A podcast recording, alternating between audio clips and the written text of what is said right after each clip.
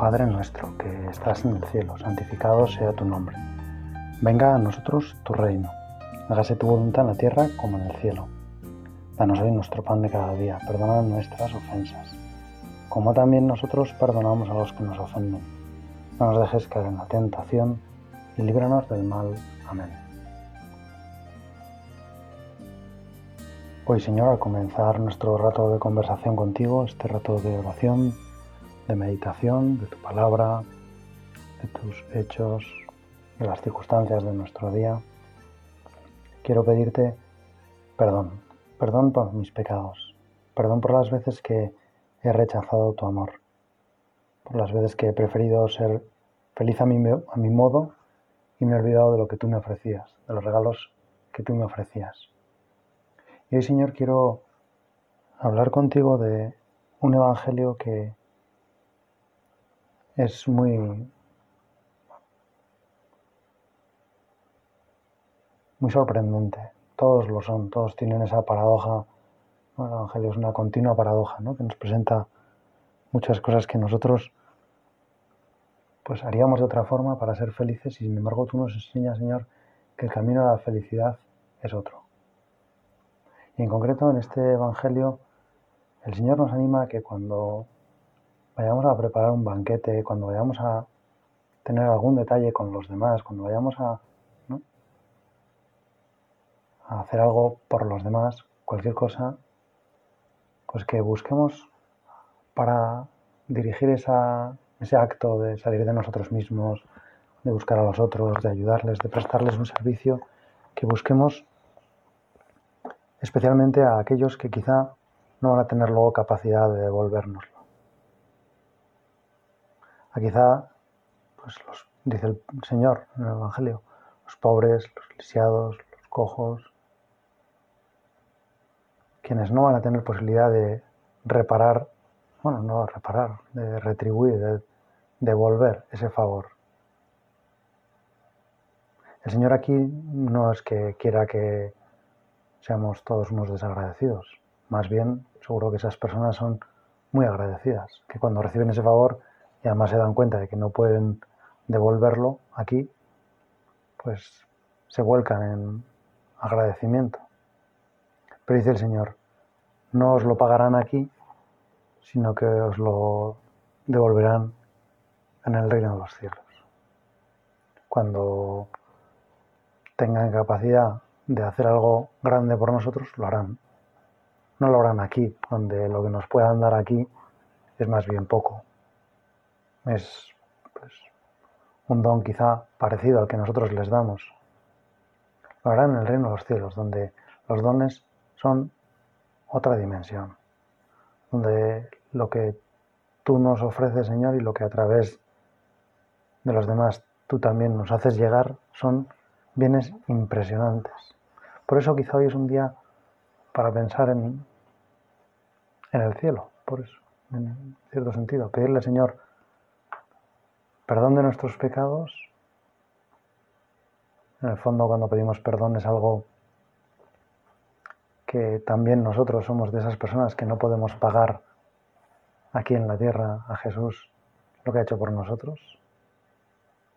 Le pedimos perdón porque hemos estropeado sus dones, sus ofrecimientos, hemos rechazado su amor, hemos rechazado su cariño, no nos hemos dejado querer y eso es el pecado en sus diversas manifestaciones, aunque a veces nosotros no lo entendamos así porque lo vemos solo desde nuestra perspectiva o solo desde una perspectiva muy limitada. Pero eso es el pecado, rechazar el amor de Dios. Y nosotros que nos damos cuenta de que no vamos a poder pagarle a Dios aquí, seguimos pidiéndole. Seguimos pidiéndole le pedimos, en concreto cuando le pedimos perdón, un don todavía mayor que el que nos había dado cuando, como si dijéramos, todavía no habíamos hecho nada mal por él. Es impresionante que después de haber pecado, encima lo que pidamos es un don todavía mayor. Eso es el perdón. Bueno, pues en el fondo el Señor nos está aquí queriendo enseñar no que el amor tenga que ser desinteresado, es decir, que lo bueno es el amor que no tiene reciprocidad o que no es contestado, sino el Señor por un lado quiere hablarnos del cielo, donde todos los dones que hayamos hecho se van a multiplicar. Todo el bien que hayamos hecho en la tierra tendrá un eco en el cielo impresionante, porque en el cielo no nos van a pagar por nuestros actos. Si solo nos fueran a pagar nuestros servicios, pues cabría esperar bien poco del cielo. El cielo es un regalo inmenso, un regalo inmenso para quien se ha dejado amar en la tierra, para quien le ha dejado a Dios que le diga cómo ser feliz, para quien ha decidido que prefiero que me haga feliz Dios a ser feliz yo a mi manera. Y por lo tanto, le dejo a Dios que me haga feliz también en la tierra como Él quiera hacerme feliz. Por el camino que Él quiera hacerme feliz. Quiero ser feliz a la manera de Dios. Y entonces el cielo se convierte en Dios que te demuestra cómo puede hacerte feliz. Porque ya te has dejado hacer feliz por Él en la tierra. Y en el cielo Dios, una vez que tu libertad ya está asentada definitivamente en ese deseo de amarle y ser amado por Él, Dios entonces puede desplegar toda la fuerza de, su poder, toda la fuerza de su amor, sin tapujos, sin espejos, sin medias tintas. Dios se da entero. Y el Señor no quiere eso, no quiere que, nos preparemos y que amemos aquí en la tierra siempre sin esperar recibir alguna cosa. Lo que quiere ayudarnos es entender la alegría que hay en dar gratis, en dar pero sin esperar recibir nada a cambio, esperando recibirlo todo pero no a cambio. Esa es la, gran diferencia. Y yo, Señor, te quiero pedir eso hoy, que me, que me ayudes a, cuando yo doy algo, cuando salgo de mí, cuando trato de amar a una persona, cuando trato de sembrar en su corazón algo positivo, de cariño, de ternura, de amor, de comprensión, de perdón, que cuando haga eso no lo haga a cambio de lo que yo recibiré, porque entonces es como si se marchitara, como si se me estropea, como si se pudre algo muy bueno, pero se pudre porque la intención es no tan buena. Y en el fondo se pudre porque hay falta de libertad. Porque terminamos haciendo eso no porque queremos, sino por lo que queremos recibir. O porque nos da miedo, en el fondo, luego no recibir nada y entonces Señor, ayúdanos a, a perder el miedo, a aprender a darnos gratis y a recibir gratis el cariño que goza una persona que recibe gratis el cariño porque luego no se queda como en deuda, luego no se queda con sensación de que tiene que hacer algo y entonces le pesa eso que tiene que hacer. Se queda gratis, se queda tranquila porque ha recibido un regalo, eso le llena de ilusión porque se da cuenta de que le quieren, pero no está pensando inmediatamente en cómo tiene que devolver, en cómo tiene que cancelar esa deuda. Porque no está pensando en sí misma, está pensando en la otra persona. Y por lo tanto, lo importante no es cancelar la deuda, sino agradecer sinceramente a esa persona todo el bien que nos ha hecho. Cuanto más tenemos que hacer esto contigo, es imposible ¿no? que cancelemos la deuda que hemos contraído contigo. Es imposible que amorticemos el préstamo que nos has hecho. Digo préstamo, pero en realidad debería hacer multis multos, muchos préstamos o multipréstamos o mejor incluso todavía una línea de crédito. El Señor nos ha abierto una línea de crédito en la que nos concede todo lo que pidamos. Cuantas veces le decimos que lo vamos a volver a intentar, que perdone, se fía en nosotros, confía en nosotros y lo acepta. Y nos vuelve a dar su don. Y nos vuelve a bendecir con su gracia. Y nos vuelve a amar realidad nunca había dejado de amarnos, pero vuelve a amarnos con todas sus fuerzas. Porque entonces ahora sí le dejamos, le abrimos la puerta. Ojalá nosotros, Señor, aprendamos a, a amar así, a amar con esa alegría, a dar gratis y a recibir gratis. A ser capaces de vivir libremente esas relaciones interpersonales y vivirlas libremente, no limitando, como dijéramos, nuestras acciones con los demás para no entrar en conflicto, sino al revés, potenciándolas.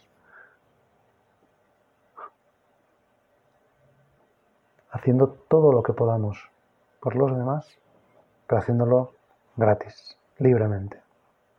Gratis viene de gracia y gracia tiene mucho que ver con libertad porque un don, que es la gracia, es como el acto más grande de la libertad. Es regalar algo a alguien, algo que no es debido, por lo tanto no es una obligación, sino que es gracia, es regalo, es sobreabundancia, es inesperado. Qué gozada poder, Señor, hacer esto, poder actuar de esta forma tan divina, que es atendiendo precisamente a esas personas que quizá no pueden devolvérnoslo aquí.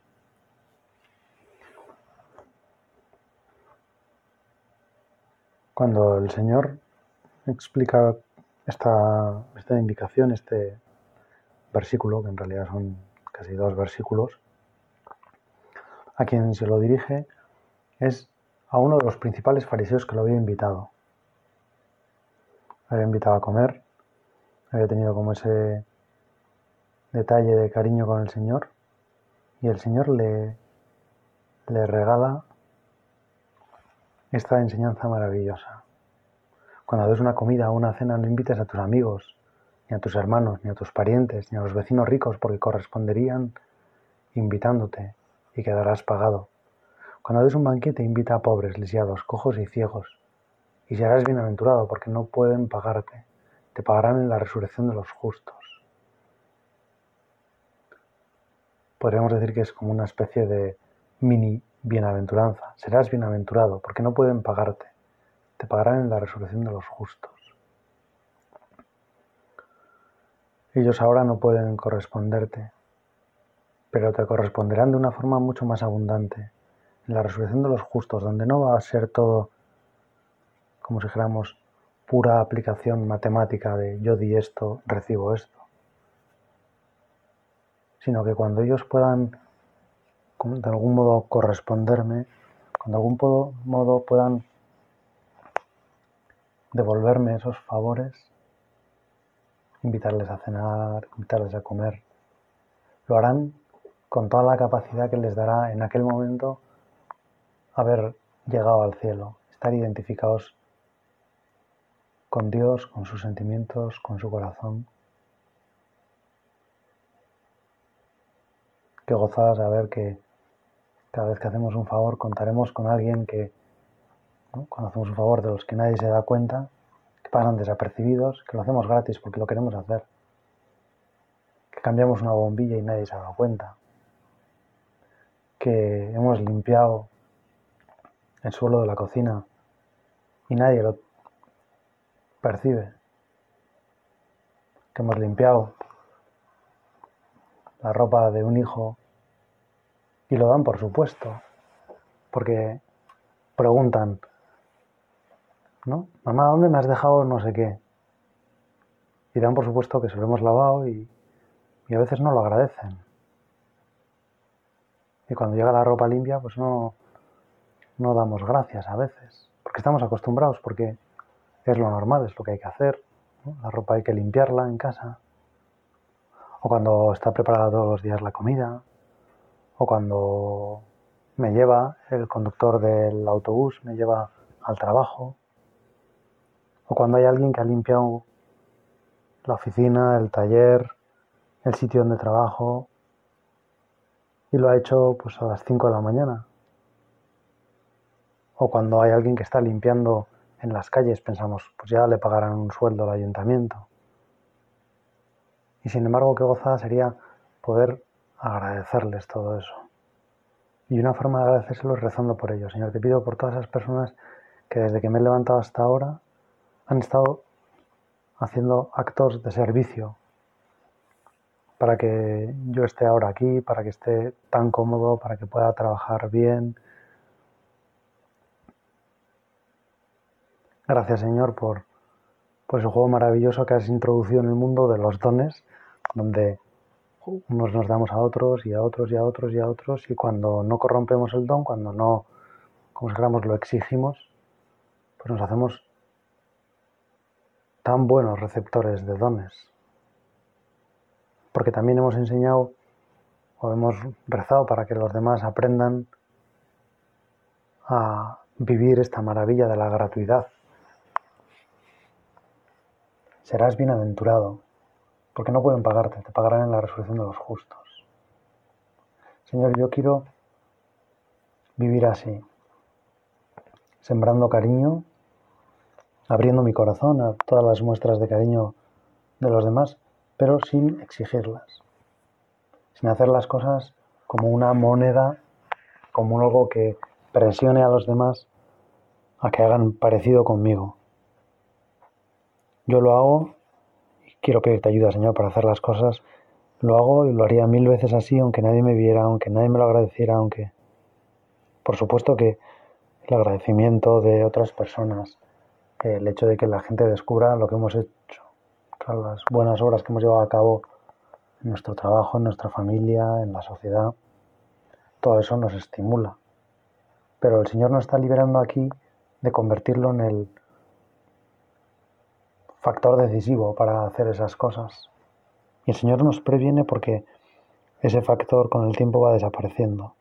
Sobre todo puede desaparecer muy fácilmente si alguien no solo no agradece, no corresponde un don, sino que lo desperdicia, es indiferente, no lo valora. Pues en ese caso, aunque alguien no lo valorara y tratáramos de ayudarle a, darse cuenta del gran bien que le puede hacer esa, esa cena, esa comida que hemos preparado para él, incluso en ese caso nosotros seguiremos haciéndolo, porque pensamos que es bueno, que le ha hecho bien incluso a esa persona que no ha sabido recibirlo.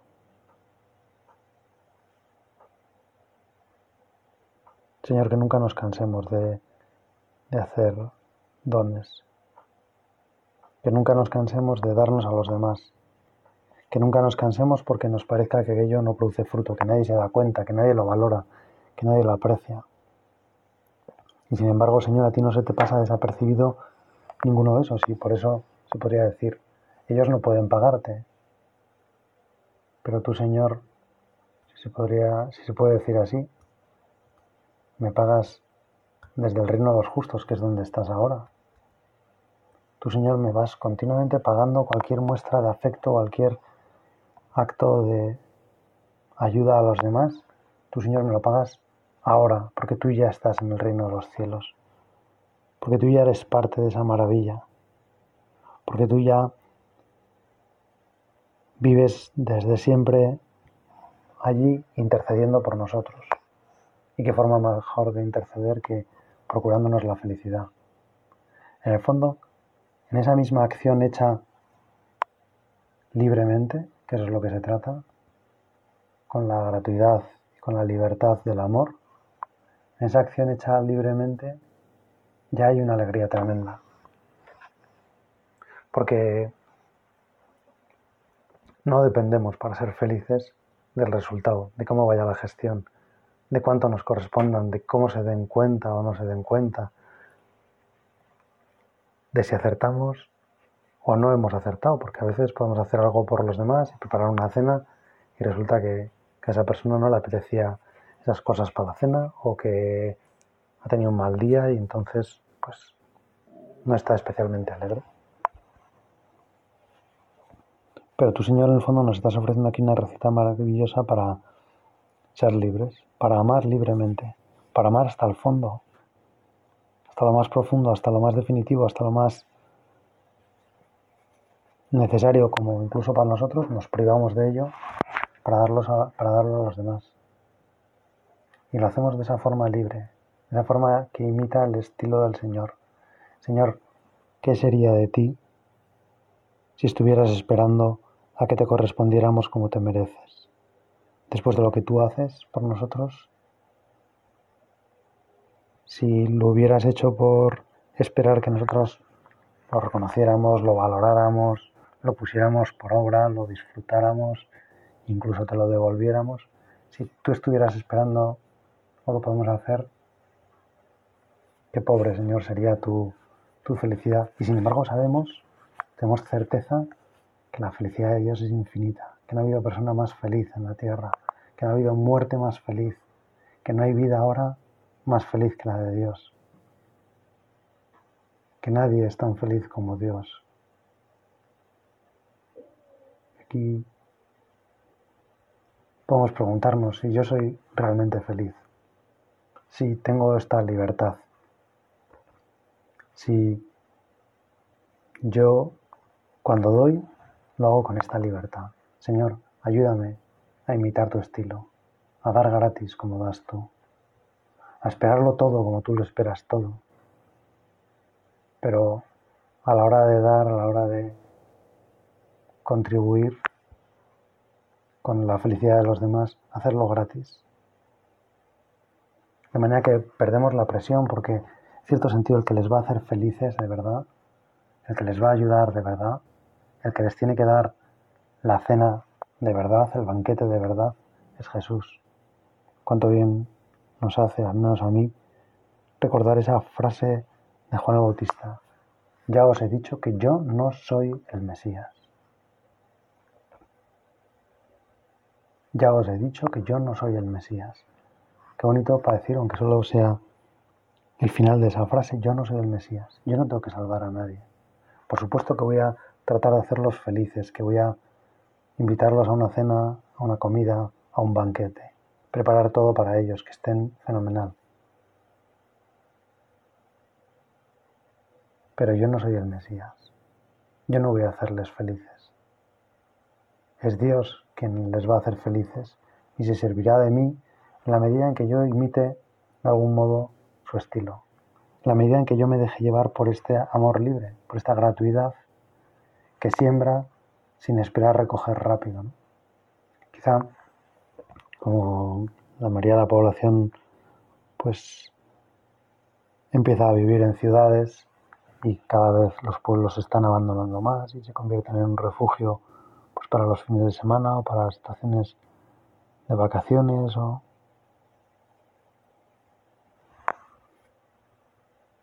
Quizá por esto nosotros estamos como poco acostumbrados a esperar las cosas. Entramos en Amazon, compramos en un clic y ya sabemos cuándo nos va a llegar el pedido. Y si nos va a llegar dentro de más de una semana empezamos a ponernos inquietos. ¿Por qué tarda tanto? ¿Por qué no lo mandan ya? Si se nos estropea un grifo, llamamos a alguien y si no viene rápido también nos enfadamos. Si hay un problema y no nos solucionan las cosas, a veces perdemos la paz. Y justo lo que el Señor nos propone es lo contrario. Vamos a sembrar. Vamos a hacer como una experiencia del campo. Vamos a irnos a un lugar donde las cosas suceden más despacio, donde las respuestas tienen lugar más a largo plazo donde las semillas que sembramos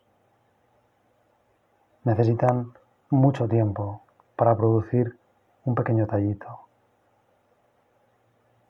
Y luego mucho tiempo para crecer bien. Y mucho tiempo, mucho más todavía, para empezar a dar fruto, para que se pueda cortar la madera o comer sus frutos. Si aprendemos eso así, a vivir como se vive en el campo, donde siembras en octubre y hasta junio a lo mejor no cosechas, entenderemos mucho mejor esa alegría de dar gratis. Los hombres que viven del campo, de la agricultura, es fácil que sean más agradecidos, porque en el fondo saben que todo lo hace la tierra, que todo lo hace en parte el clima, la semilla en sí misma, que ellos lo único que hacen es plantar, dejar y esperar. Eso es lo que hace también Dios en nuestros corazones. Dios nos ha dado la vida, nos ha creado, nos ha entregado este mundo maravilloso. Y para cuando nosotros somos capaces de hacer algo por Dios, si es que en algún momento lo hacemos, ya han pasado muchos años de estar recibiendo continuamente. Por eso también que gozada abrir los ojos a, todo lo que hace Dios por nosotros. No vivir como encerrados en lo que yo tengo que hacer, lo que yo quiero hacer, sino abrir de verdad los ojos, porque somos objeto de una predilección impresionante por parte de Jesús, por parte de Dios Padre, por parte de Dios Espíritu Santo, que no nos abandonan, que nos conducen, que nos guían, que se han implicado en nuestras vidas, que nos han dejado, implicarnos en las suyas. Vamos a pedirles que nos ayuden a vivir la gratuidad. El Padre lo da todo al Hijo, pero no para que el Hijo le quiera, sino porque quiere quererle. Y el Hijo le da todo al Padre, recibe toda la paternidad del Padre y le entrega toda su filiación, pero no porque quiera que el Padre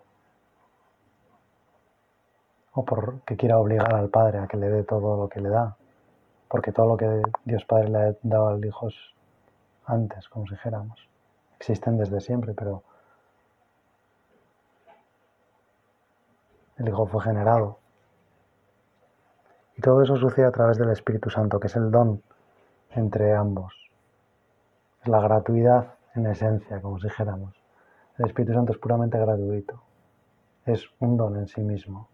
Y a la vez es una persona es lo que se da en el Padre y el Hijo así, el uno al otro, pero a la vez es una persona, una persona que es querida, que es amada, que ama, que hace de canal perfecto para el amor. Pues qué bonito, ¿no? Pedirle al Espíritu Santo que nos introduzca en la gratuidad de la Trinidad. Que nos haga también a nosotros darnos como Dios Padre se da a Dios Hijo y como Dios Hijo recibe a Dios Padre, con la misma libertad, con la misma gratuidad, con la misma intensidad, con el mismo amor, con el mismo cariño, con la misma fuerza y de la misma forma tan libre. Señor, dame tu libertad, que ame con esa magnificencia, con esa intensidad, pero que la haga libremente, de manera que a los demás los deje absolutamente libres ya no en este caso porque no puedan objetivamente devolvérmelo, sino porque incluso los que pueden devolvérmelo les he dado tal libertad que no se sienten obligados. Me lo devolverán si quieren, pero no se sienten obligados. Señor, enséñanos este amor gratis.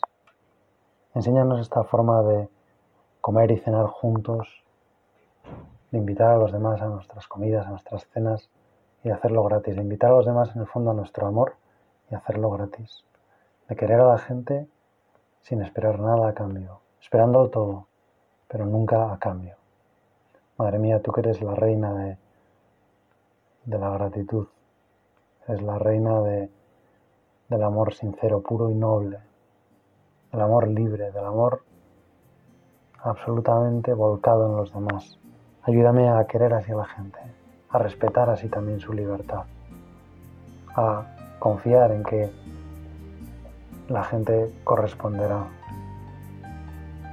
y aceptar esa correspondencia, ese cariño de los demás y ser alguien que se deja fácilmente querer como lo fuiste tú. Dios te salve María, llena de gracia, el Señor es contigo, bendita tú eres entre todas las mujeres y bendito es el fruto de tu vientre Jesús.